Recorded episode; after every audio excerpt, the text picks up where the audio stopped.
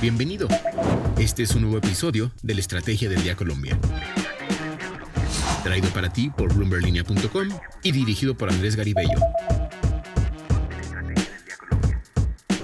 Hola, los saluda Andrés Garibello. Es martes y vamos a hablar sobre qué tanto el próximo día sin IVA en Colombia, que será el 11 de marzo, de verdad frena o no el efecto inflacionario como lo argumenta el presidente Iván Duque. Además, comentaremos sobre las apuestas para las tasas de interés que tendrá que definir el Banco de la República este próximo viernes. Y Rappi pasa de patrocinar la Fórmula 1 y ahora a la Selección Colombia por qué las tech están ahora apostando a los deportes y sin lugar a dudas vamos a comentar sobre el bajonazo de las cripto. Bienvenidos a la Estrategia del Día, edición Colombia.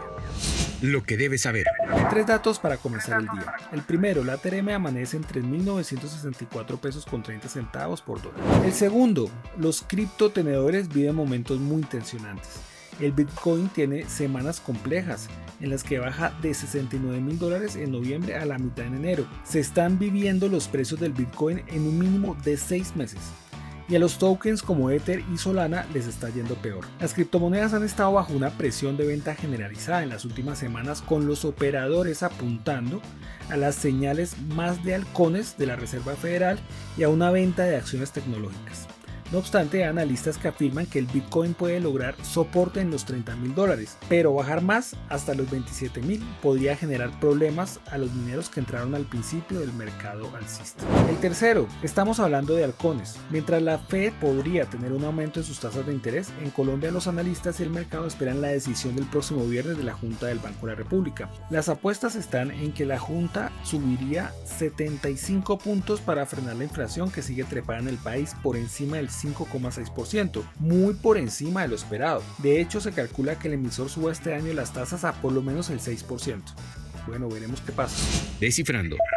Y como seguimos hablando de inflación, este fin de semana el presidente Iván Duque anunció que se viene otro día sin IVA en el país, precisamente para el 11 de marzo de este año. En su anuncio dijo que se hace no solo para ayudar al comercio para sacar sus inventarios adelante, sino para contener el efecto inflacionario del país. Valeria Cifuentes, periodista de Bloomberg Línea Colombia, indagó sobre si en realidad el día sin IVA sirve para contener la inflación o por qué el presidente dijo eso. Acá están los argumentos. Hola Andrés, volvemos con una nueva cápsula descifrando, esta vez para hablar sobre qué tanto pesaría el primer día sin IVA de 2022 en la reducción del pico inflacionario que tocaría Colombia en los primeros tres meses de este año. Antes de empezar debemos tener claro que este tema surge luego de que el presidente Iván Duque dijera que se estableció el primer día sin IVA del año para el 11 de marzo con el fin de reducir el incremento de la inflación esperada para el primer trimestre de este año que podría ser de 7% anual. Para aterrizar lo anterior, tenemos que tener en cuenta que ese dato estaría más de un punto por encima de la inflación con la que Colombia cerró 2021 que fue 5,62%, la más alta desde diciembre de 2016. Todo este contexto para traerles unos datos clave a tener en cuenta para entender por qué, según expertos, pese a lo dicho por el presidente, el día sin IVA no ayudaría a contener el pico inflacionario. Primero, usualmente el día sin IVA ayuda a reducir los precios en bienes cubiertos como prendas de vestir y calzado, rubros que en meses pasados, previos a Navidad, además tuvieron jornadas de descuento adicionales por la temporada de sembrina, que terminaron bajando aún más estos precios y por ende la inflación de estos rubros, algo que no pasaría en los primeros meses de 2022. Segundo, en este año con el aumento del tipo de cambio y la crisis logística es complejo que comerciantes puedan hacer descuentos adicionales al monto del IVA.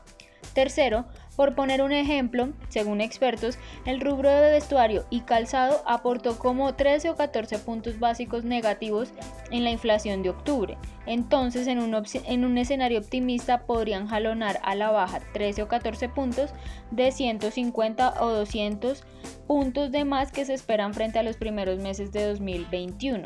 Es decir, aunque sí habría un impacto, sería bajo. Con esto llegamos al final de Descifrando, pero no olviden leernos en nuestro portal para más información. Nos oímos la próxima semana. ¿De qué estamos hablando? Se comenta en el mundo startup la decisión anunciada ayer de Rappi de patrocinar a la selección Colombia. Hace unas semanas había anunciado que patrocinaba un equipo de la Fórmula 1 durante el Gran Premio de Brasil. No es la única, Platzi hace unas semanas decidió patrocinar al Granada un equipo de la Liga Española y así varias tecnológicas y el mundo cripto se fueron al mundo real del deporte para poner sus dólares en publicidad. Pero ¿por qué lo hacen? Ahondamos y varios analistas nos comentaron que en el fondo lo que les interesa es estar subidos en valores como la competitividad, el esfuerzo y la dedicación. Además, el deporte tiene esa cualidad que une en uno solo a diferentes audiencias, desde el más joven hasta el más viejo. Pero ¿por qué el fútbol?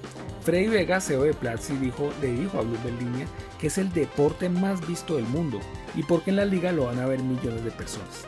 Ahora los invito a seguirme la mejor información de actualidad, economía y negocios en el sitio bloomberlinia.com en nuestras redes sociales. Regístrese a nuestra newsletter diaria Línea de Cambio que encuentran en la sección Dólar Hoy en Bloomberg Línea. Y si quiere que tratemos algún tema en este podcast, escríbame por Twitter a arroba agaribellog. Y no olvide que acá está la información independiente que une a América Latina. Nos escuchamos mañana. Esta fue la Estrategia del Día Colombia. Dirigido por Andrés Garibello, producido por Arturo Luna y Daniel Hernández. Que tengas buen día.